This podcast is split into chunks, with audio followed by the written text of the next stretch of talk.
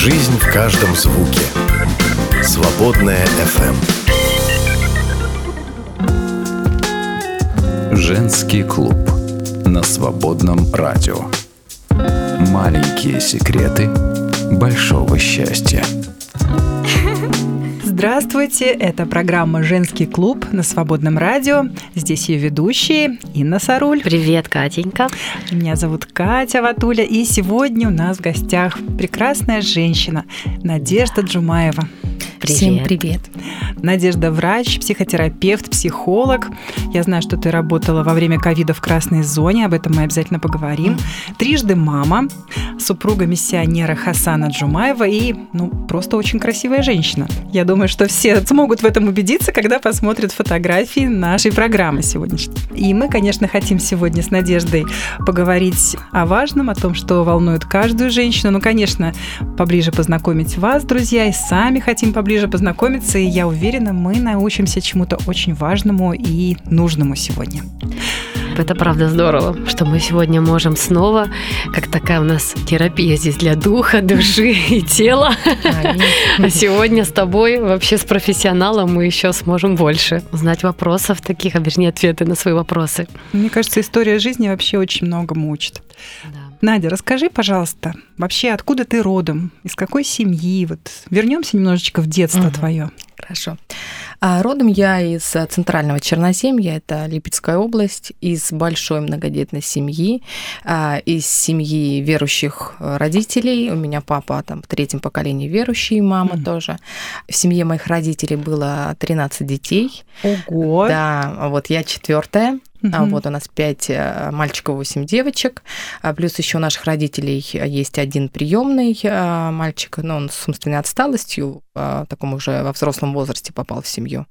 Ну и был период, когда там жила дальняя родственница с инсультом, за ней некому было ухаживать, и родители тоже ее привели домой, и мы за ней ухаживали, и она потом приняла Иисуса в конце жизни. А Вот, э, значит, росла я всегда в христианском окружении, всегда в окружении церкви, верующих людей. То есть тот стержень веры, он во мне закладывался с детства моими родителями, мамой, папой. Они, ну, как я сказала, уже из совета церквей, глубоко такие воцерковленные и прививали мне любовь к Богу с детства. Здорово. Как же влияла твоя семья, может быть, папа, мама на выбор профессии? Вот в школе расскажи, вот ты училась, что Мгм. тебе было близко? Когда я училась в школе, конечно же, в последние э, годы да, там, класса обучения задумывалась о профессии, а, смотрела разную лите- литературу, читала. Библиотека сельская, которая у нас была, я ее прочитала сверху донизу. А, Это обычно какое-то советское здание, так атмосферно, заходишь, вспоминаю свою тоже в, Черноземье, просто тоже росла, мы там в соседней области.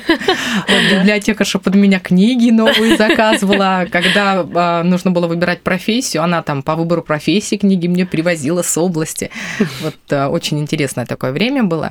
И у меня всегда было такое желание, потребность заботиться о людях, а, но к выбору профессии я, скажем, не совсем сама пришла. Моя старшая сестра Галина, она а, училась э, на врача-офтальмолога, и как-то мама с папой тоже вот подвели меня к этому, и сестра плюс тоже очень сильно повлияла на то, чтобы я пошла учиться тоже на доктора. Я поступила на бюджетное отделение, Воронежский медицинский университет, вот училась там с 2008 года. Слушай, ну вот э, очень интересно на самом деле, а, как происходило это формирование вот этого желания, потому что, ну, конечно, я зашла на твою страничку и прочитала о том, что вот такой пост, э, там даже в закрепленных, и он озаглавлен «Мой путь от нелюбимого медвуза к любимой профессии». Да, то есть ты так вот сразу сказала, что нелюбимый медвуз был. Но мне показалось, что ты так осознанно достаточно подошла Выбор, к да, этому сделала. выбору. А, скажем, а, где-то ну, до курса третьего а, мне очень не нравился университет. Это была очень сложная учеба. А почему не нравилось? А, потому что это, скажем, наверное, больше из-за самой школы, а из-за отношения некоторых преподавателей, да. А, Ты там из какой-то сельской школы пришел, То есть отношение такое Отнош- предвзятое немножко. отношения, да, уязвимость свою чувствуешь, да, особенно когда ты финансово не подкован, а, Мгм. когда ты принципиально не даешь взятки, да, ты все Мгм. сдаешь сам. А, Вот это, конечно, было непросто для меня.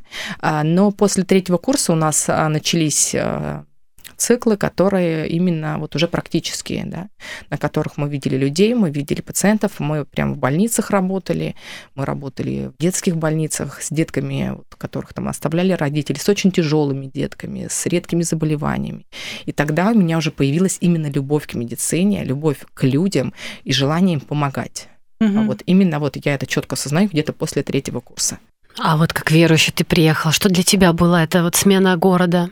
Ну, чтобы вы понимали, это маленькое село было, в котором а, из моего окружения это мои братья и сестры, и там единицы там неверующих подруг, и то, с которыми мама ограничила мне общение. Да? Это большой город, миллионник.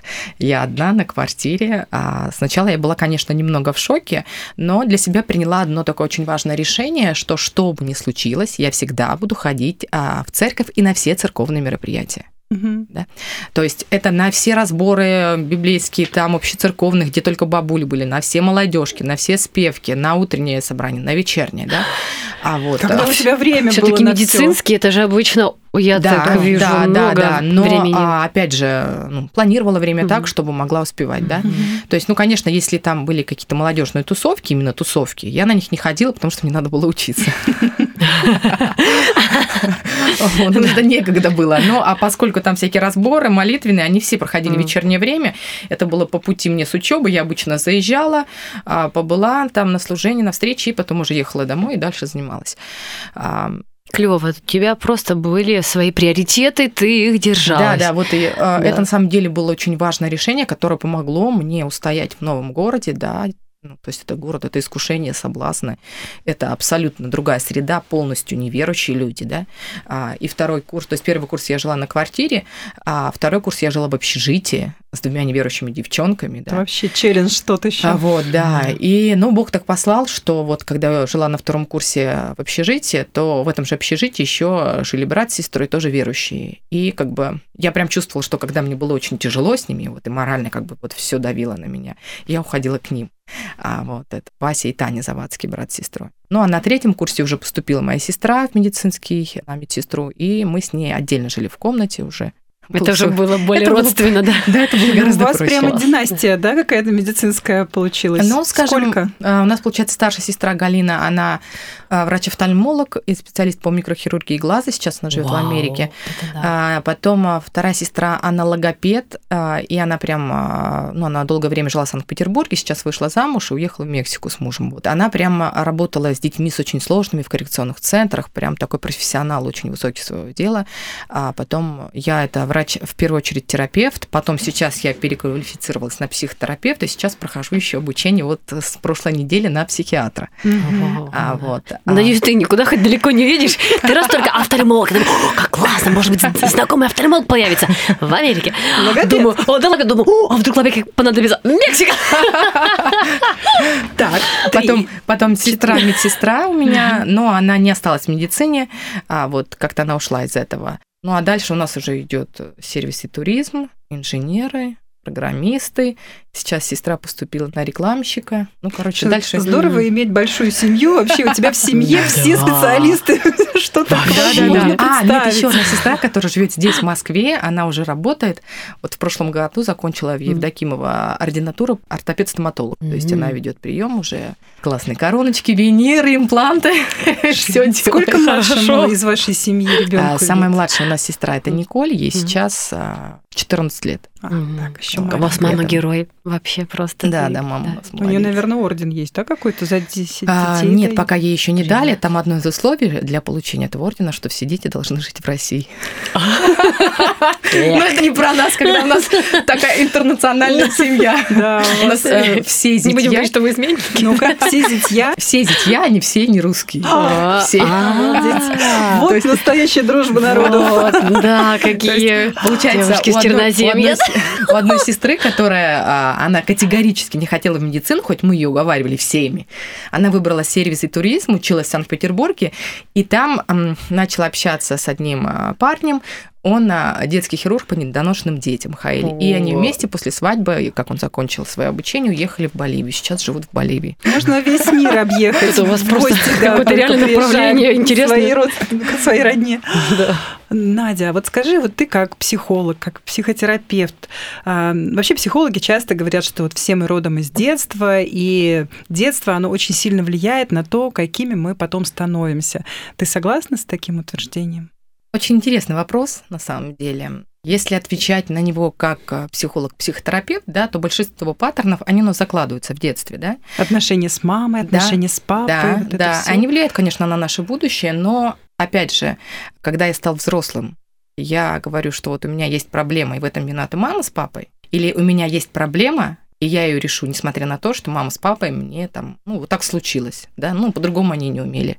Э, суть в том, что не перекладывать ответственность себя на родителей. Да? Тоже ты как христианка это уже говоришь. А, да, да, на самом деле как христианка, да, потому что, скажем, ну, в некоторых, а, ну, я занимаюсь именно психотерапией, которая доказано научно, что она эффективна, что она работающая, да. То есть я не использую методики, там, какие-нибудь там карты Тара, там, либо еще что-то, нет, ни, никакой эзотерики, чистая mm-hmm. медицина, да. То есть если у меня нет твердой почвы под ногами, опора на многочисленные исследования, которые показали результаты, я не могу этим заниматься. Потому что если я в это не верю, как я буду с этим работать? Никак, да. И в плане медицины, а, вот и в плане психологии, да, вот этот вопрос извечный да, что виноваты родители. Мне а, кажется, это от Фрейда откуда-то а, пошло, да? Это вот все за ним повторяют. Скажем, и Фре... все об этом говорили психиатры, все известные психологи говорили, да. Ну, как бы это есть, то, что есть, но... но суть... Нужно узнать, увидеть эту травму или... А, суть в том, что ты дальше с ней будешь делать. Да, да? это а понятно. Вот что ты будешь дальше с ней делать. Или, а, например, влияет это на тебя сейчас или нет, да? А, например, ну, очень такой простой пример, да, большинство людей успешных в плане э, материальном в миру, у них в большинстве случаев их а, успех, он а, состоялся за счет компенсации. Когда они приходят а, ко мне на прием, встает вопрос, убирать эту компенсацию или нет. Потому что если я уберу, тогда он будет неуспешен. Ему так кажется, да?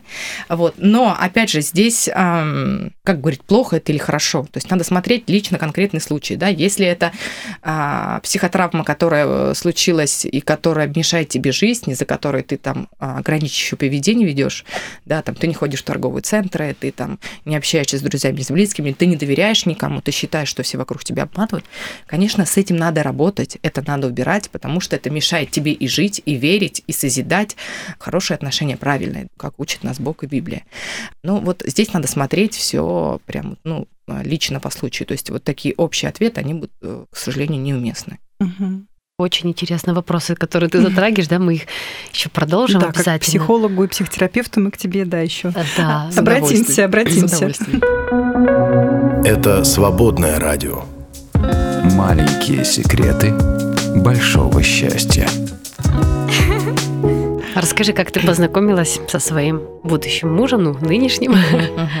А, в общем, когда я училась, да, я понимала, что из-за учебы, ну, до четвертого курса я точно не смогу никакие личные отношения выстраивать, потому что нет времени.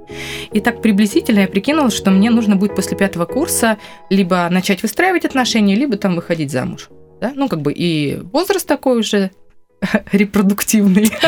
Мой, 20 лет с небольшим, что за возраст? 22 года. 22. А, наверное, мама начала рано рожать-то, если столько мама детей. Мама 23. А, не да, так уж и рано. Да. 18. Да, не 18, 18 правда. Да. Некоторые девушки уже с 18 такие, что такое, я до сих пор не замужем. Но у нас у родителей была такое направление, что все должны получить образование высшее, все. Вот даже брат, который, он а, не хотел учиться высшим, вышку получать, родители все равно его устроили в институт. Через полгода ему пришло письмо об, об отчислении и стипендии за полгода. Вот, но он сейчас в другом успешен, но суть в том, что у родителей вот прям эта обязанность, которую они считают, что они нам а должны. А кто они сами по профессии были? Или есть? А, мама моя, она а, родилась в Западной Украине. Из-за того, что она была верующей, там были гонения на верующих, ей не дали отучиться ни на кого. То есть она хотела очень отучиться на швею, но по факту она не получила никакой профессии. А папа, он учился, ну, что-то вот это, сварщик, сварщик, mm-hmm. да, ну, вот такие mm-hmm. вот рабочие профессии раньше были, да. Сейчас, говорят, сварщики много получают, очень востребованно. Ну, папа сейчас фермер. Ну, у них свое хозяйство было, то есть у вас вот свой дом, и а, занимались этим. Да, да, у родителей ну, большое хозяйство. Папа говорит, с количеством детей оно приумножалось. Если бы не было детей, я бы не стал фермером. Сейчас они с братом занимаются фермерством, у них ну, достаточное количество земли, то есть уже такое... В Липецкой области. Липецкая, да, да, да, да. Это самое плодовитая земля. Черноземье. Да, да, да, да, на самом деле это так. А вот, ну и вернувшись к истории знакомства, да. скажем, тогда я поняла для себя, да, что ну, нужно уже себя готовить к каким-то отношениям. А, ну, у меня не было ни опыта ни с кем, ни общения, ну, ну, потому что я училась и была в молодежи. В молодежи мы общались все по-дружески, да. А вот, и я для себя определила, скажем, ну, такие вот э, критерии, да. Так, это личное. Это личное, это было личное, так что не советую всем придерживаться. У каждого должна быть своя стратегия. То есть, ну, у меня на самом деле были, как я считаю, что они самые такие адекватные критерии. Это человек должен быть обязательно верующий, да, то есть христианин именно верующий, да, сильный верующий. А этот человек должен мне нравиться, и этот человек, э, ну, для меня это важно было, чтобы он не был там замужем или женат как бы вот для это меня... очень здоровые, очень минимальные, мне кажется, даже критерии. Да, да. Вот. И После четвертого курса у нас в Воронеже прошел э, Всероссийский медицинский христианский лагерь, а, который организовывала также я, еще один там брат, ну, наша команда э, медиков-христиан из Воронежа. А вот было очень классное время, я прям так послужила хорошо, прям радостно. И после этого лагеря начала как бы думать, господи, вот э, мне нужен муж, мне нужен... И как-то вот начала по сторонам глядеть. Ну, что-то никого нет. Думаю, ну ладно, пошлет Бог учеба еще продолжается, еще долго учиться. Вот, и так получилось, что в Воронеж приехал э, Хасан с другим братом из э, Брянска, ну, на молодежное. И как-то начали все говорить, у него было очень интересное свидетельство. И так вот мы через общих друзей познакомились.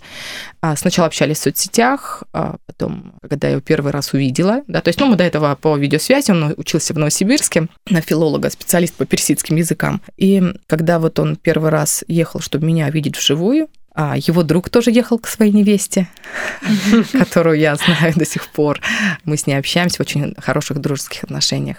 А он мне в этот же день, когда первый раз меня увидел вживую, сделал мне предложение. Горячий парень. Какая история, как у вас быстро. Ну, получается, мы начали общаться в сентябре, а в ноябре они приехали. Вот в ноябре он мне сделал официальное предложение, потом было знакомство с семьей, э, в январе уже помолвка в церкви, и после, получается, Хасан заканчивал институт в Новосибирске, да, это у него второе высшее образование. Он приехал потом в Воронеж за две недели до нашей свадьбы. Чуть-чуть подготовиться, в принципе, можно. Вот. И, в общем, у меня еще оставался шестой курс, и еще интернатура, и мы, вот, получается, еще два года жили в Воронеже. Ну, как здорово. Ты... Да, слушай, ну твои критерии были соблюдены. Вот такие э, зрелые, готовые, понимающие уже были, и вот Господь вас. Да, да, да. Ну, у Хасана тоже там, ну, это, думаю, может быть, он когда-то расскажет. Дойдет до нас и расскажет там свою историю. Да, да, да. Но как, э, как ты вообще поняла, что именно он, вот это тот человек, которого Господь для тебя вот приготовил или выбирает вместе с тобой? Ну, я к этому отношусь не так, что вот единственная вторая половинка существует на Земле, да. А если этот человек в Боге ходит, да, а, конечно же, я общалась с друзьями с его а, свидетельства из той церкви, из Новосибирской, тоже слушала. И у меня не было никаких каких-то препятствий, да, то есть человек мне это очень нравился, конечно, у меня была влюбленность, а, скажем, такая девичья, mm-hmm. а, вот, и прям таких каких-то сомнений нет, не как-то Бог положил сразу на сердце. А и родители приняли его хорошо тоже, и друзья все. Вы как Слава семья Богу, дальше продолжали двигаться как-то в служении, или вы уже хотели сразу э, завести с детками, а потом уже а, еще поработать, послужить после? А, у нас сразу же появилась суламита. А вот, как я иногда еще шучу над Хасаном, говорю, ты хотел убедиться в моей фертильности. Да, у нас сразу же появилась суламита. Я заканчивала шестой курс, она родилась у нас в апреле, у меня в июне были ГОСы, Мама даже на неделю забирала Э, суламиту, чтобы я могла их сдать. Потом у меня началась интернатура, полгода это была Воронежская областной больница во всех отделениях, таких узкоспециализированных, то есть это направление терапии было, да, и нужно было а, все профили пройти, в них проработать. И с Нового года у меня началась уже интернатура непосредственно в отделении, это было уже не Воронеж, а Липецк, очень такое крупное межрайонное отделение, собственно говоря, которое мне дало а, большой опыт, э, в котором я, скажем, прошла становление именно как врач, и не просто как врач, а как хороший врач, очень хороший врач, да, ну, слава богу, Бог мне послал там очень хороших учителей, а, с которыми я до сих пор поддерживаю отношения, и связь, и там иногда советуюсь по каким-то вопросам. В общем, mm-hmm. Бог благословил в этом. Слава богу за преподавателей воронежские вообще сильные государственные эти университеты, там да, есть там разные именно факультеты. лечебный, педиатрический, ну, сильный институт, что Просто вообще сказать. высшая школа там сильная. Да, Я да, знаю да, да. много в Воронеже У меня университетов. сестра родная в ИГУ закончила э, экономический факультет. И, кстати, вот международные связи тоже, по-моему, достаточно Да, широкие да, в да, Воронеже. да, Прям я кстати, знаю, да, многие да, там Да. иностранцы учатся. Ты сказала, что у вас вся семья, девушки, межкультурные браки Мгм. заключили. А ты была, наверное, не первая, кто Нет, вышел замуж. я была твоей. первая. А ты была Я первая. была первая, да. Открывательница. Я подала да. всем пример. Так, ну тогда расскажи вот о межкультурном а, браке, ну, межнациональном браке, потому что Хасан а, Таджик. таджик по национальности, то есть это все таки своя, очень уникальная, не похожая на нашу культуру. Как тебе а, в новой семье А ещё чувствовала себя? Как они вот, наверное, все на свадьбу как приехали, нет? Ну, поскольку говорила, что в Воронеже церкви, они достаточно, скажем, ну, такие сдержанные, да, а, на свадьбу к Хасану приехала только одна сестра смогла приехать, потому что это из Таджикистана, это дорого и далеко. А, Ну, мама боялась лететь. А у него много, кстати, братьев и У сестер? него два брата и еще три сестры. А, Ну, практически все верующие, практически все в. Боге. Верно. Аллилуйя. Нет, не три-четыре сестры, одна сестра-двойняшка.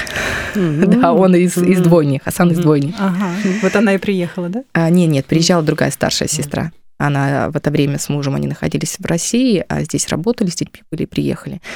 Но на самом деле а, межкультурный брак – это ну, достаточно сложно. Да? Как я сейчас отмечаю, да, что в наших церквях нет а, должной подготовки к бракам. И, скажем, из-за этого а, возникало много трудностей, которые было сложно преодолевать. А, Потому что разные культуры. Вот я вам приведу очень интересный пример, а, ну, а, который вот был в самом начале, в самом начале нашего пути. Когда к Хасану приходили братья в гости, они общались что-то вместе. Или там, например, ко мне подруги, а к нему, например, братья, да. И они там общаются, что-то разговаривают. И если я влезала в разговор, да, а, ну, э, в их культуре это считается очень неприличным, да, и, э, ну, ввиду того, что его язык еще русский был недостаточно хорош, он иногда использовал слова, которые были очень резкие для слышания, да. Мгм. Пример. Он общается с братьями, подхожу, что-то говорю, и он говорит, Надя, закрой рот. Сзади стоят мои подруги, здесь стоят братья из нашей церкви, которые все меня знают, и они такие смотрят, о, что делать? Я потом Хасану объясняю, говорю, Хасан, а, ты знаешь, это звучит очень грубо. Говорю, если ты хочешь, например, пообщаться с братьями, можно сказать, мы сейчас хотим пообщаться одни, давай чуть позже ты у меня спросишь, да? То есть, а он до? Мгм. Или, ну, как бы, то есть он это не, Не воспри- увидев проблемы, не да? видел Конечно, проблемы, да? Вообще отношение Мгм. к женщине в восточной культуре совершенно другое, Да. и нам без подготовки вообще Да. сложно это понять. Просто интересно, будучи христианином, чуть-чуть же все эти как бы традиции, они-то подстираются, они как-то мягче становятся, потому что уходит, да, как бы, да, да? да, они подстираются, и когда возникает конфликт, э, мы решали его не в контексте «я русская, я, а ты таджик», а в контексте а, «я муж христианин, а ты жена христианка», да? То есть... э, Тогда в- есть шанс и вообще надежда, да, на, да, на да, да. На самом отношения. деле, э, если люди не, ну, не во Христе, не в Боге, и представляю. межкультурный брак, это будет крайне сложно, это будет крайне сложно. А что Да. нужно знать вот людям, вступая в такой брак? Вот э, полюбили люди. Вот видишь, ты говорил, там такая влюбленность, такая вот Мгм. была, может быть, ослепленность даже немножечко. А люди думают, что все можно преодолеть, и они попадают в такую ловушку и не могут понять вообще, как выйти, как подготовить себя к тому, что тебя ждет впереди. Есть ли вообще такая возможность? Подготовить к чему-то? Может быть, мы дадим какой-то совет сейчас Мгм. нашим слушателям? А, Ну, смотрите, как бы, что я видела, да, на своем опыте. А, Та модель семьи, которая была известна мне, и семьи моих родителей, и, например, там, сем- семьи тех, которые меня окружали. Это чисто церковные такие традиционные семьи, ни шаг влево, ни шаг вправо. И мне было очень сложно принимать решение. А, Одно из э, моментов, который был в э, нашей церкви в Воронеже, когда мы на тот момент были, там были домашние группы для молодых семейных пар. Mm-hmm. Это то, что нам очень помогало, который проводил наш пастор. А, там а, были темы обсуждались с практическими заданиями, да, то есть mm-hmm. это очень сильно помогало, mm-hmm. да. Если мы говорим о том перед вступлением в брак, да, я считаю, что нужно сделать, как в некоторых азиатских странах перед э, вступлением в брак обязуют сдавать там анализы определенные, да, так э, надо бы вести по закону предбрачное консультирование, да? По чтобы, закону, да, прямо чтобы... Э, потому что, ну, на самом деле, чтобы не наломать дров, а, обо всех вещах договориться на берегу, и чтобы потом не перетягивать одеяло в свою сторону, да? да То ну, есть... Ну, хотя бы сказать, чего ты ждешь от меня, а чего я жду от тебя, да, и потом сравнить эти два да. списка и увидеть. У меня, слава богу, что Бог благословил этим в церкви mm, нашего чудесного, да, служителя, он сейчас до сих пор занимается наш пастор этими как раз добрачными консультациями. У нас с мужем также они были, и они, правда, очень сильно помогают. Даже если ты там прям, ну, не все, естественно, мог запомнить, все равно ты пропитывался, мы всю эту тему на неделе обсуждали, и как-то Бог сверхъестественным образом реально это всплывало как-то на неделе, когда мы об этом молились, и мы прям начинали эту тему проживать. Я вообще удивлялась, как так происходит. Вроде теорию прошли, а через пару дней это все оживало. Ну вот, и когда после свадьбы, вот просто это тоже всплывало в памяти, и мы как бы были, ну, у нас вот была почва такая уже, чтобы как-то к этому прийти, обсудить, мы были научены, и потом мы могли это применить. А когда ты и не научен, то что тебе применять? Тогда и конфликтов намного больше. Поэтому это большое благословение, да, добрачной консультации. Да, на самом деле это очень важный аспект, который, когда находишься в добрачном консультировании, ну, если это профессионалы, да, я думаю, что они пройдут по всем сферам, начиная от духовных, заканчивая да. материальными, и там, и сексуальные темы, да. там То есть это обязательно как бы, надо. Да потому что, ну, это то, что потом всплывает, встает и все. А я разбирайся. Вот, да, а я вот, а я вот, да, да, а я вот муж, вот и я сказала, будет так все. Или там, вот у меня мама так делала, я буду делать так, и все. Потом все это выливается в огромные проблемы. Действительно, те модели поведения, которые мы видим в своей семье, в родительской семье, мы же их потом неосознанно ну, и применяем у себя. Мы их сто процентов, сто процентов переносим и применяем, используем у себя. представление. Почему, как бы говорят, да, что браки наиболее а, крепкие и успешные, например, если это ДВР и ДВР, да? Ну, потому что у них а, образцы модели семей одинаковые, и да меньше конфликтов, да. больше точек соприкосновения, да, во многих вещах они мыслят одинаково. Ну, вот, кстати, да, многие советуют, если там говорят о том, как выбирать там будущего супруга, супругу, что вы должны быть похожи в чем-то. Да, ну, то есть у вас должно быть своих... максимально какое-то сов... конфессии со... даже хотя бы если говорить, да, про Со... верующих. Совпадение должно быть максимальное, mm. да, по многим точкам. А ты выбрала совсем из другой, как противоположности сходятся или как? Я вот сейчас сижу, думаю, анализирую, да, были ли кто, кого я могла выбрать в друг, ну, Э, с тех, кто похожи, а, такие же, как и я. Да, были такие братья, но даже некоторые там мамы их подстегивали, говорили, вот, посмотрите, Надя такая Какая невеста завидная, доктор, конечно. там все, да. А вот, но как-то, не знаю, наверное, может быть, это вот то, что молодая девушка, да, когда ты видишь решительного мужчину, который сразу делает действия, которые, ну, как бы, я всегда всем советую верить не словам, а делам, если по отношению угу. к мужчинам, да, а, вот, и если там дела еще сходятся со словами, так это же вообще шикарно. Просто Он период завоевал. ухаживания был недолгий. Э, ну, получается, да, мы познакомились э, в начале сентября, в ноябре он уже сделал да, предложение, да, предложение и, видимо, сделала. ты согласилась. Да, да, да, да. Ну, в принципе, я как бы молилась, я понимала, что он едет ко мне, и что этот вопрос встанет. Я, когда э, он ехал, понимала, что мне нужно будет дать какой-то ответ, и я для себя его, конечно же, уже приняла, да, посоветовавшись с родителями, с пастором, ну, спросив mm-hmm. про него. Свободное радио. Свободное FM. Надя, ты вот пишешь, да, на своей страничке. Сейчас ты как раз делилась этой темой, что тебе э, не все равно. Ты не можешь пройти мимо вот чужой уже боли, переживаний. Тебе вот это близко. Не каждый человек готов набраться столько вот внутренней какой-то силы, чтобы э, сносить какие-то жизненные проблемы, может быть, даже и свои. У нас у всех они могут быть везде, еще и помогать людям. И причем вот с разносторонними проблемами внутри себя, в конфликте с какими-то другими людьми. В общем, как ты вот вышла на эту стезю от доктора еще и чтобы больше и душой заниматься всякими вопросами? Ну, я думаю, что как бы сейчас уже анализируя, я понимаю, что, во-первых, конечно же, у меня предрасположенность есть генетическая к этому, да, потому что я эмоционально очень устойчивый и сильный человек. Даже работая в красной зоне, у нас было отделение из 12 докторов. Самые сложные конфликтные пациенты, с ними работала только я. Потому что, ну, другие не могли справиться. Я относилась всегда к ним как к пациентам, как к больным людям, которым я сейчас помогаю, которым я сейчас служу. А вот в чем сложность, вот чтобы мне, вот слушатели, может, как-то немножко понять, почему другие не справлялись, ты, ты справилась. Вот в чем вот эта вот нагрузка идет?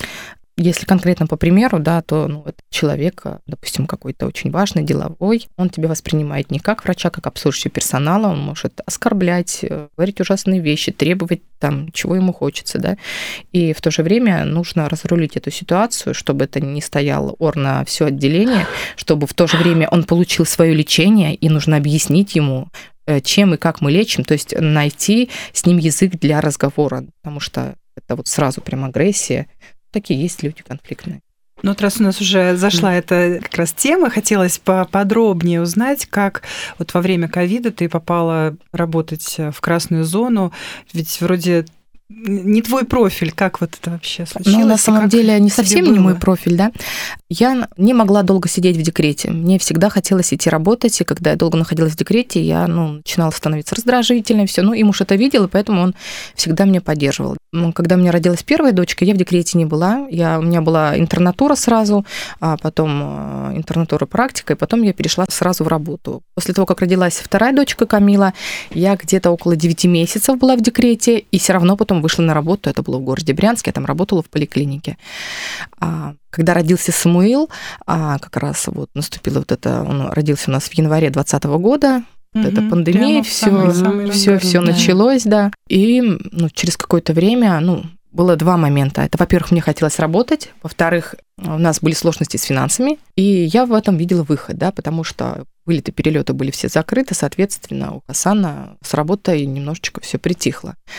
Вот, а это была очень прекрасная возможность. И почему я пошла именно в красную зону? Да, я посоветовалась э, с теми людьми, кто там работал уже. Это вот как раз Татьяна Богданова, у которой я обучалась психотерапии.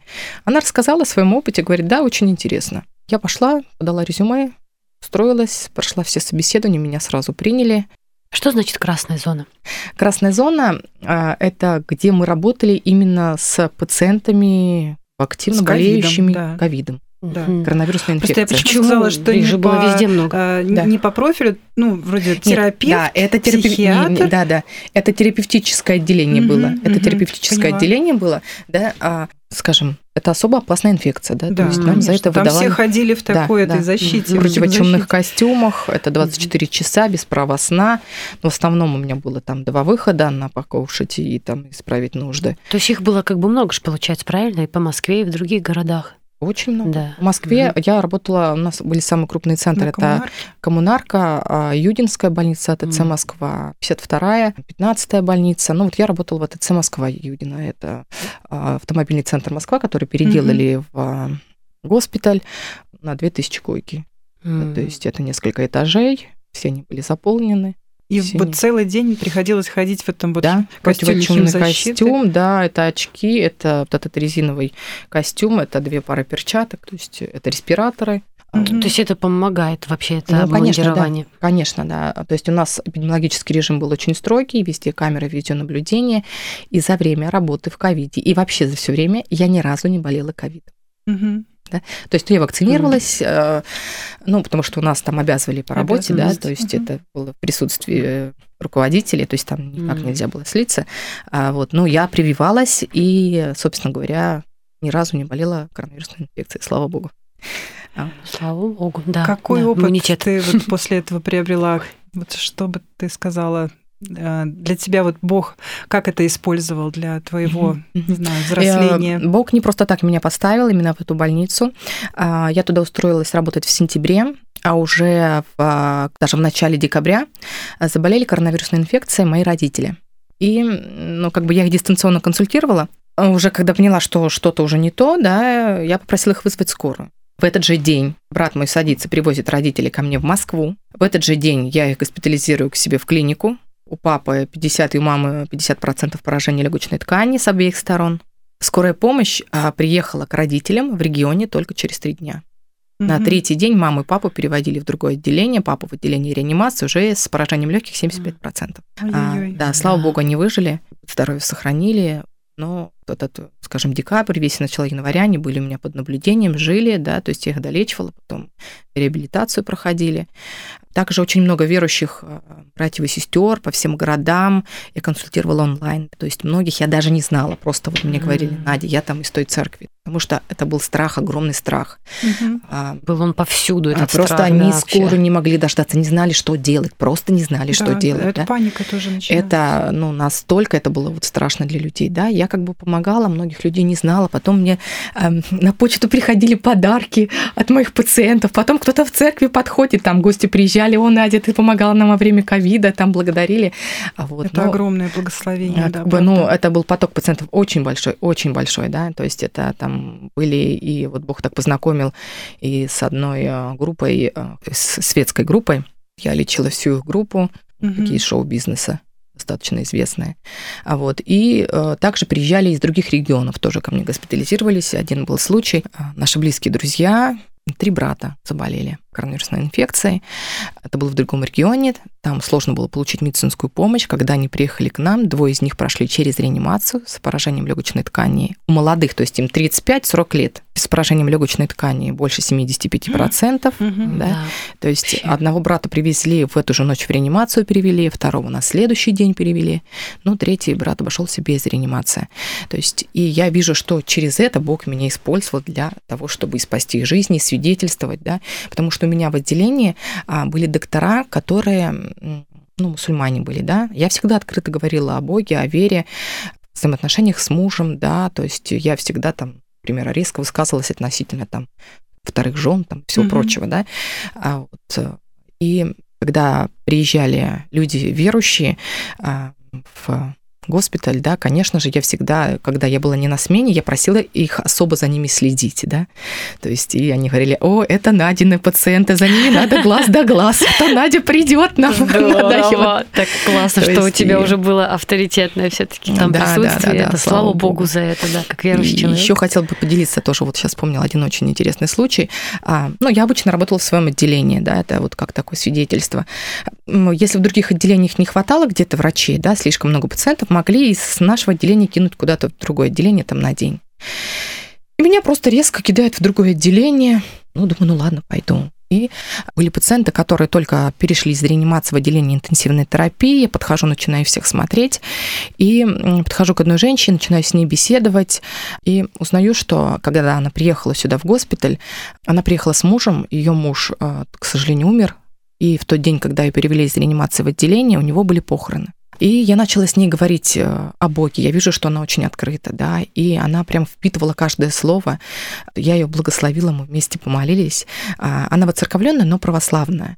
И она говорит, «Э, вы, говорит, не представляете, какая для меня поддержка. Я так переживала, как моего мужа будет хоронить. Я же в реанимации, э, что там с ним будет, а, да, что там, как и дальше. Говорит, и вот вы пришли, говорит, как ангел. И я прям вижу, что Бог именно один день меня в это отделение к этой женщине привел, чтобы ее поддержать, ободрить, вместе с ней помолиться. Да. Во времена до ковида она ездила в Израиль, я оттуда привезла такую маленькую иконочку, которую она с собой носила много-много лет.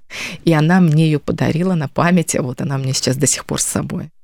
Вот это, наверное, особенное совершенно чувство, когда ты понимаешь, что Бог тебя в этот момент прямо использует. Вот взял в руки и привел туда. Да, да. это да. дает так много сил, чтобы дальше двигаться. Да. Я всегда приезжала на работу где-то минут за 40, за час. И вот у меня вот это вот было время молитвы. Я всегда молилась за Мгм. сотрудников, за пациентов, с которыми буду встречаться, да. И Бог так благословил, да, что за время работы в ковиде я пролечила более 6 тысяч пациентов, и из них ни один не умер. Спасибо то есть Богу это за это. Здорово. Да. То есть я всегда об этом свидетельствую, да, потому что, ну, на самом деле, я перед каждой сменой молилась, перед каждой сменой, да. А Были пациенты, от которых там, ну, действительно тяжеленные, я просто от них не отходила. Я вот просто, то есть я ночью не могла глаз сомкнуть. Когда прям а, дельта-штамм был, пик заболеваемости, когда не хватало реанимационных э, коек, да, то есть Мгм. вот у меня стоят э, два пациента, ну, на кроватях с колесами. Mm-hmm. Они оба реанимационно а, собирают аппараты ИВЛ для того, чтобы их а, туда перевести на высокопоточный кислород. И это просто счет на часы. И я сижу, и я просто вот э, даже вот если мне надо было выйти, да, в зону, ну, я сажала там санитаров рядом с ними и говорила, если что, сразу там по прямой в реанимационное отделение везите, да. Ну, слава богу, Бог сохранил им жизни, одного в 4 утра, другого в 6 утра, нашлись для них койки, они выжили. Слава То есть это были вот ну, молодые мужчины там по 40-45 лет.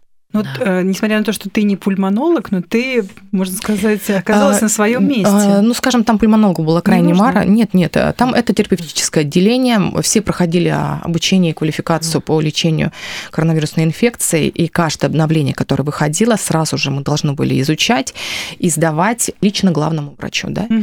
То есть там абсолютно не допускалась какая-то неграмотность, незнание, угу. и не допускалось, если ты медлительный. Да? То есть все решения нужно было принимать очень быстро. Да? То есть к нам приходили а, доктора, которые были там кандидаты, доктора, говорили, дайте нам самых сложных пациентов, но они на, вторые, на вторую смену они уходили, да, потому что они не выдерживали. Нужно было делать все быстро, молниеносно, принимать решения, а, правильный, верный. Везде стояли видеокамеры с зумом, вот как в доме 2. можно, было все можно было все приблизить. И каждый случай разбирался, вот если был какой-то случай, например, пациент пошел в туалет, там упал, да? Если была какая-то ошибка персонала, это был разбор обязательно, mm-hmm. да? То есть вплоть до того, что там приближали, смотрели, какая медсестра была, какой доктор был, правильно ли он измерял показатели, правильно ли были сделаны назначения, согласно ли всем рекомендациям.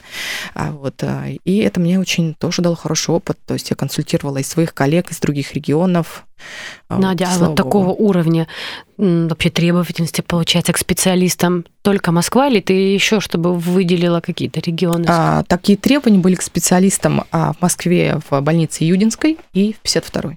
А в коммунарке были такие требования к врачам-реаниматологам. Mm-hmm. Потому что в коммунарке сильная реанимация, плюс там есть еще диализ. У нас диализа не было. А, но реаниматологи у нас тоже были сильные. Да, то есть тоже сильное реанимационное отделение, но у нас не было диализа. Женский клуб на свободном радио.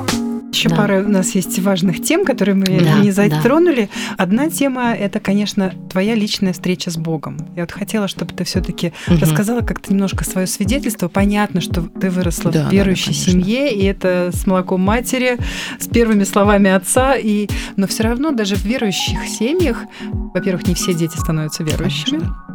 И когда-то каждый делает именно свой выбор. Можешь нам немножечко рассказать?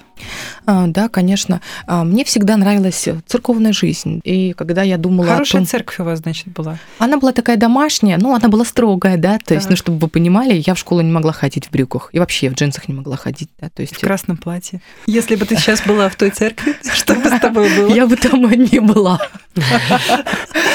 Вот. И мне всегда нравилось христианское сообщество. У нас был большой контраст а верующие, неверующие люди, да, то есть это люди верующие, это у них спокойные семьи, все хорошо, неверующие люди, это прям, ну, это алкоголики, там несчастные семьи, там дети, все, то есть трэш, да, такой. И казалось, что если ты верующий, то все будет хорошо. И казалось, что нет, не то, что если верующий будет все хорошо, а что я никогда в жизни не хочу жить, как они. Mm. Да? То есть, ты видела разницу, Я да, видела получается? эту разницу, mm. и я вот это понимала. Когда, ну, то есть а, покаялась я именно осознанно, именно вот приняла такое решение на первом курсе, да, то есть mm. это не было... Не сразу. А, ну, в каком-то подростковом возрасте у меня было покаяние, но это было больше эмоциональное какое-то, да, не такое прям взрослое решение. А это именно было на первом курсе, да, то есть а, когда я посмотрела, что оказывается, то есть мои одногруппники были практически все девочки, они были из интеллигентных семей, они не пили, не курили, матом не ругались, у них были были очень интеллигентные, воспитанные родители. И а тот... вовсе не вот эти страшные да, не, да, да, да, да, вот именно так. И у меня такой вот вопрос в голове, да, происходит, э, ну, а, ну, а в чем разница-то? А вот. И, ну, наверное, какой-то кризис веры наступил все-таки, когда мне нужно было принять решение. Это ну, не было рядом там ни родителей, ни братьев, ни сестер. У меня не было на тот момент еще близких друзей в церкви. То есть это была я и Бог я и Бог, да, и вот э, как будто бы наступил у меня такой момент, когда мне нужно было самой принять решение осознанное, то есть это было прям такое сокрушение серьезное перед Богом, что я выбираю тебя.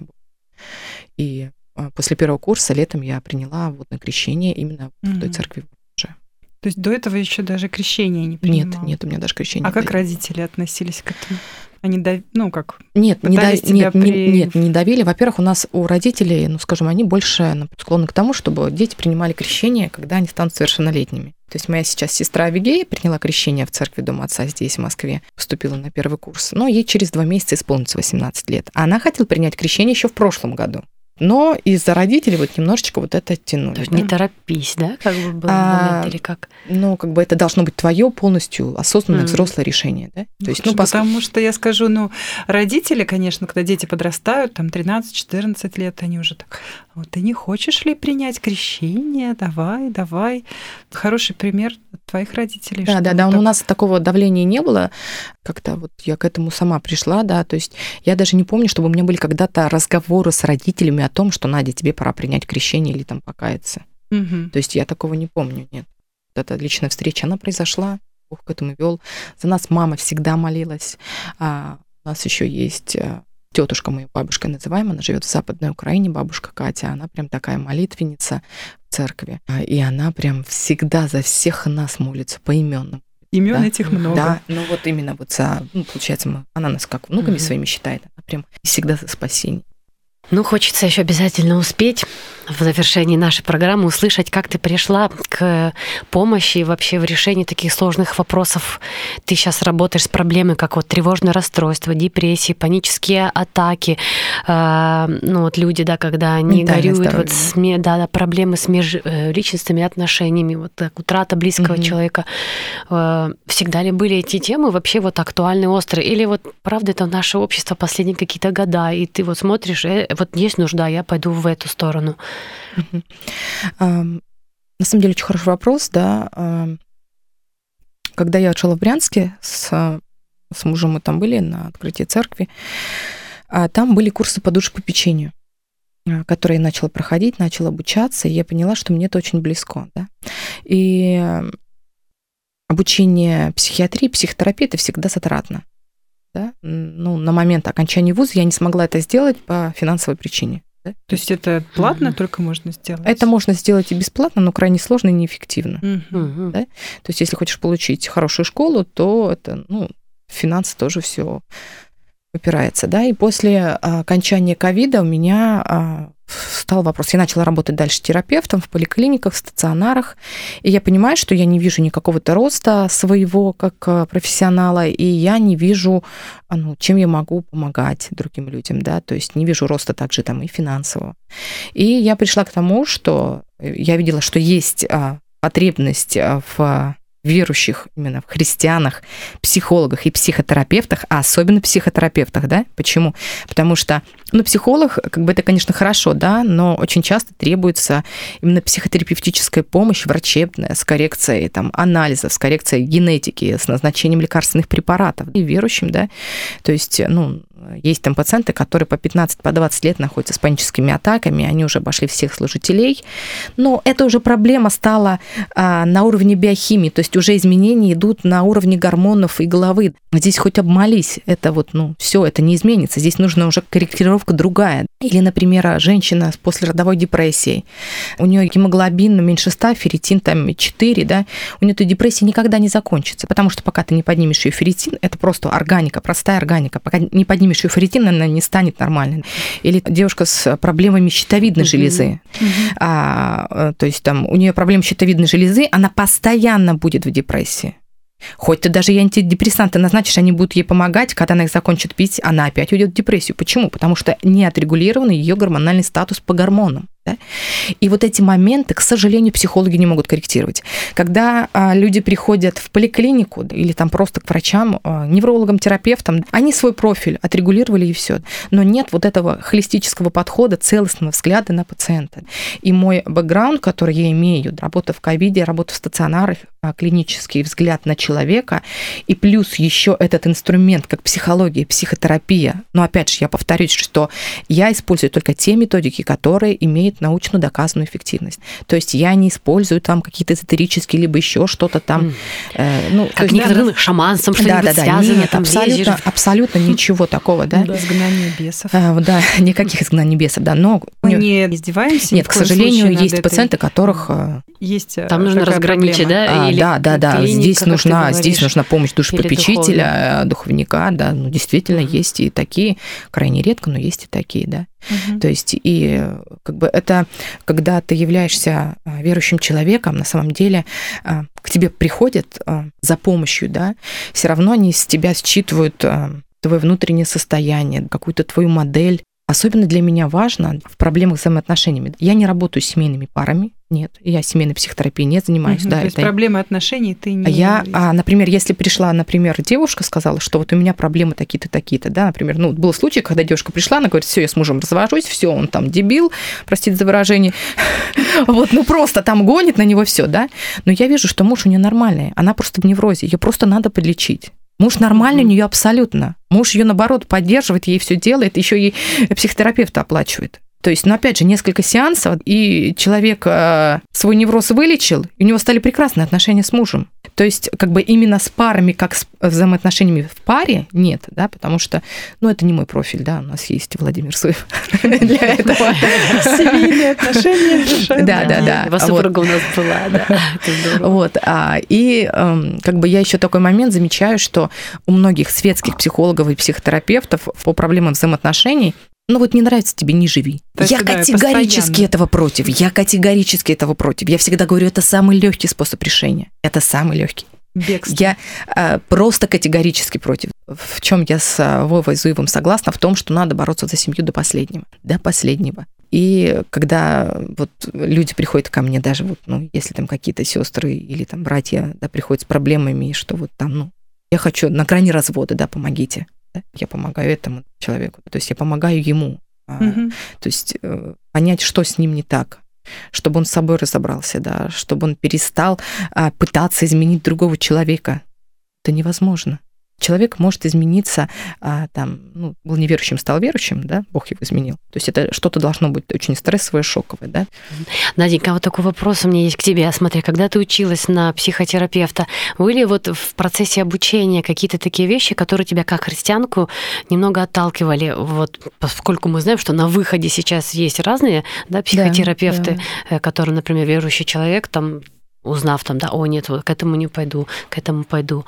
А вот в процессе обучения вот есть что-то, что не совпадает с христианским взглядом? Э, скажем, я изначально выбирала обучение, которое, ну, медицинское, да, научно угу. доказано работает. То есть это в первую очередь я отмела уже а, те методы, ну, которые противоречат, да, по, противоречат по с Библией. Да, да, и обучение, оно да. уже изначально все равно другое, да, вот Да, то... но если бы, чтобы понимать, да, в классической психологии, психотерапии, да. а, психологи такие, скажем, именитые, да, ну, столбы такие, они атеисты. То есть, ну, опять же, они не говорят, что... Они говорят, это не научно, верить в Бога, это mm. не научно, да. Ну, конечно же, я с этим не согласна, да, конечно же, я с этим не согласна, но в то же время а, я как а, психотерапевт и психолог, ну, не имею права не навязывать э, ни свое мировоззрение, ни свой взгляд там на Бога, на жизнь, на все, да, то есть я помогаю запросам, с которым человек пришел. Если там человек пришел верующий и пришел с конкретным запросом, я помогаю ему с этим как верующий психотерапевт, да? mm-hmm. потому что, ну, скажем, большая часть все равно это светские люди, это не христиане. Ты не ограничиваешь свою сферу деятельности как бы христианским сообществом? Нет, нет, нет, нет конечно, да. Ну, к сожалению, среди христиан очень много инфантильных людей, да, которые склонны все перекладывать на Бога, свою ответственность сводить к минимуму. Вот. А вот, к сожалению, так, э, такое явление присутствует. Такое явление присутствует. Mm-hmm. Пусть а, за мои проблемы отвечает все, кто угодно, Бог, братья, там, служителя, муж, там, жена, там, внуки, кто угодно, но не я. Mm-hmm. Но не я. Вы планируете, может быть, есть какое-то у тебя христианское сообщество сейчас? Вот ты говорила в Воронеже, да, вот было медики-христиане mm-hmm. здесь, и еще, может быть, в будущем или в этом году, или вообще какую-то площадку, там, конференция или какой-то семинар? Есть На самом мысли? деле а, существует уже достаточно давно медицинское христианское сообщество в России, и в городе Москва есть также группа медиков-христиан. Мы регулярно собираемся, обсуждаем темы, да, также и я там спикером выступаю, наша команда ездит, а, там помогает, мобильные клиники организовываем в труднодоступных местах, да, помог, оказываем там медицинскую помощь, консультативную, там очки, раздаем лекарственные препараты, там и стоматологическую помощь, и офтальмологи. То есть а, это целая служба, целая, mm-hmm. скажем, целая ветвь, которая служит и помогает, да. А, то есть у нас есть объединение российское и в разных городах группы медицинские, да, и мы между собой все общаемся, мы друг друга поддерживаем. А, там, например, если нужна кому-то какая-то консультация, да, ну, выйти на хороших докторов, да, или выйти там на какую-то клинику, или там узнать, в каком состоянии родственник какой больницы. Мы всегда эти контакты находим, да. И а, интересная особенность нашей группы то, что она межконфессиональная, да, то есть она не ограничена чисто баптистами или пятидесятниками, она межконфессиональная. Там и врачи, и медсестры, и, ну, то есть все работники здравоохранения. Uh-huh. Вот, и она такая есть. А регулярно у нас проходит мероприятие. Один из крупнейших до ковида был у нас в 2020 году, вот как раз летом, Всероссийский конгресс медиков христиан России. Он проходил вот э, в Раменском. Да? В христианском центре. Да, да, да, в христианском да? центре в Раменском. Uh-huh. Вот это было прям большое мероприятие.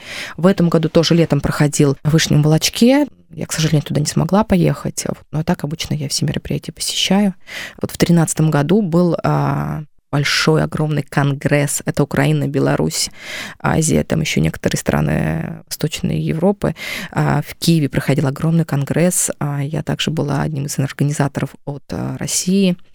Вот, и от нас ездила большая, огромная команда. К сожалению, с медиками и христианами Украины мы сейчас мало общаемся, но только в личных сообщениях с кем, да, поддерживаем. А вот с медиками христианами Беларуси еще поддерживаем связь, у них периодически проходят мероприятия, в которых и мы участвуем, и а, возможности они тоже у нас. Угу. Конечно, Спасибо. вообще осталась за кадром у нас тема с материнством и детьми, потому что так ну, много у тебя, раз, да. да, много, много у тебя и работы, и служения. Очень Ты такой активный да. человек. Как еще трое детей в это все вписывается? Это останется загадкой, видимо, для, для наших слушателей да, сегодня. Запросим удочку на следующую встречу. При том, да. что да, скажу только, я так понимаю, что они на домашнем обучении? Нет, они не на домашнем обучении. Нет, у меня старшая Суламита ходит в третий класс в лицей. Нет, не в лицей, в гимназию, и она у меня отличница. Uh-huh. Вот э, Камила еще, она подготовительный класс, Самуил ему три года. Ну, они сейчас ходят в садике. Uh-huh. Как? Не всегда все успеваю. Вот, но на самом деле я очень люблю своих детей, обожаю, очень часто их беру с собой, а, да, ну, блоги я их, конечно, мало транслирую, да, ну, потому что блог мой это чисто профессия про работу, да, то есть я стараюсь туда семью по минимуму носить. То есть иногда могу, да, а, ну, скажем, просто чтобы люди знали, что они живы. Да, на самом деле, вот когда люди начинают вести блоги, да, и там появляется семья, вот члены семьи иногда очень возмущаются, что ты меня показываешь. Да, да, да. Например, супруга я не могу там показывать, да, по роду его деятельности однозначно нет, да. Опять же, старшая дочка сейчас не очень любит, чтобы я ее снимала и выкладывала. Да, взрослее, да. Да, да, да. Вот сейчас пока только трехлетка не сопротивляется. Я ловлю ну Да, и надолго ли? Ну, я нисколько не блогер, но в моих соцсетях, если кто-то из моих детей себя такие, мама, ты почему меня выложила? Все. Меня пока не сопротивляются. У меня везде закрытые профили, дети возмущаются. А, мы очень любим с Инной интересоваться. А, теплотой семейного очага, как вы ее поддерживаете. И часто э, именно таким вот показателем теплоты является еда. Еда. Что любишь ты готовить и чем ты радуешь свою семью? Или готовит муж? Давайте всех удивлю. Я не очень люблю готовить. Из всех блюд, а, которые лучше всего получается у меня, ну, это в семье еще родители, да, это борщ. Он у меня получается самый вкусный, но мой муж его не любит. Он говорит, плов давай, да?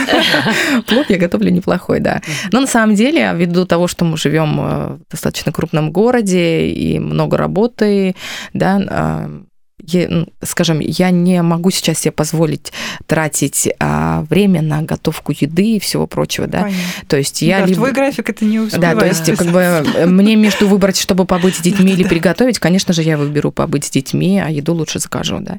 И э, там, допустим, если у нас появилось время, чтобы мы могли там в семье где-то покушать, поужинать, нам гораздо проще выехать там либо в какое-то кафе, либо там заказать еду домой, чтобы просто это время, ну, время на очень ценный ресурс, да. А когда я была в декрете, конечно, я и готовила и котлеты, и пироги, и торты, все, да. Но как бы сейчас такой период, что я мало. Ну, конечно, я готовлю. Но декреты у тебя были месяцев по 8 примерно, да? Да, да. Два декрета по 8 месяцев. Посчитав немножечко, когда ты вышла в красную зону ковида, сколько было в это время твоему младшему 9 месяцев, неплохо. Да, да, да. Хорошо, мы тогда спросим, что бы самое главное ты хотела сказать нашим слушателям? Вот такой последний highlight нашей беседы. Хороший вопрос. Я бы хотела сказать, что следите за своим духовным и ментальным, и физическим здоровьем. А если выпадает какая-то одна из граней, выпадает и три следующих. То есть эта ответственность лежит только чисто на тебе, ни на ком другом. То есть если проседаешь в физическом здоровье, да, у тебя автоматически начинает страдать и ментальное, и, соответственно, и падает твое духовное. Ты не пришел на собрание, ты там что-то сделал, там еще что-то. И также это абсолютно любой возьми, да. То есть если ты в духовном проседаешь, ты потом где-то начинается твое э, психическое какое-то расстройство, да, получается. Потому что, ну, по статистике, а, люди, которые находятся в традиционных сообществах, особенно воцерковленные люди, у них, во-первых, а, больше, чем на 20% а, снижен риск развития психических расстройств, любых, да, и плюс еще гораздо ниже страх смерти. Это просто чисто даже статистика, да. И к вопросу о том, что ты уже знаешь свое предназначение, ты знаешь свою роль, свою миссию, да, в этом мире, когда ты находишься с Богом и ну, стараться придерживаться вот этих вот всех трех моментов, трех блоков и следить за ними. Спасибо, спасибо тебе. Да, спасибо да, большое. Спасибо большое Спасибо за, за беседу. Были очень рады тебя видеть, слышать. Ну и будем рады еще, конечно же, очень в нашей программе тебя встретить. Раз. Да. Да. да, спасибо, спасибо. большое. Всем пока. Всем пока. Женский клуб на свободном радио. Маленькие секреты большого счастья.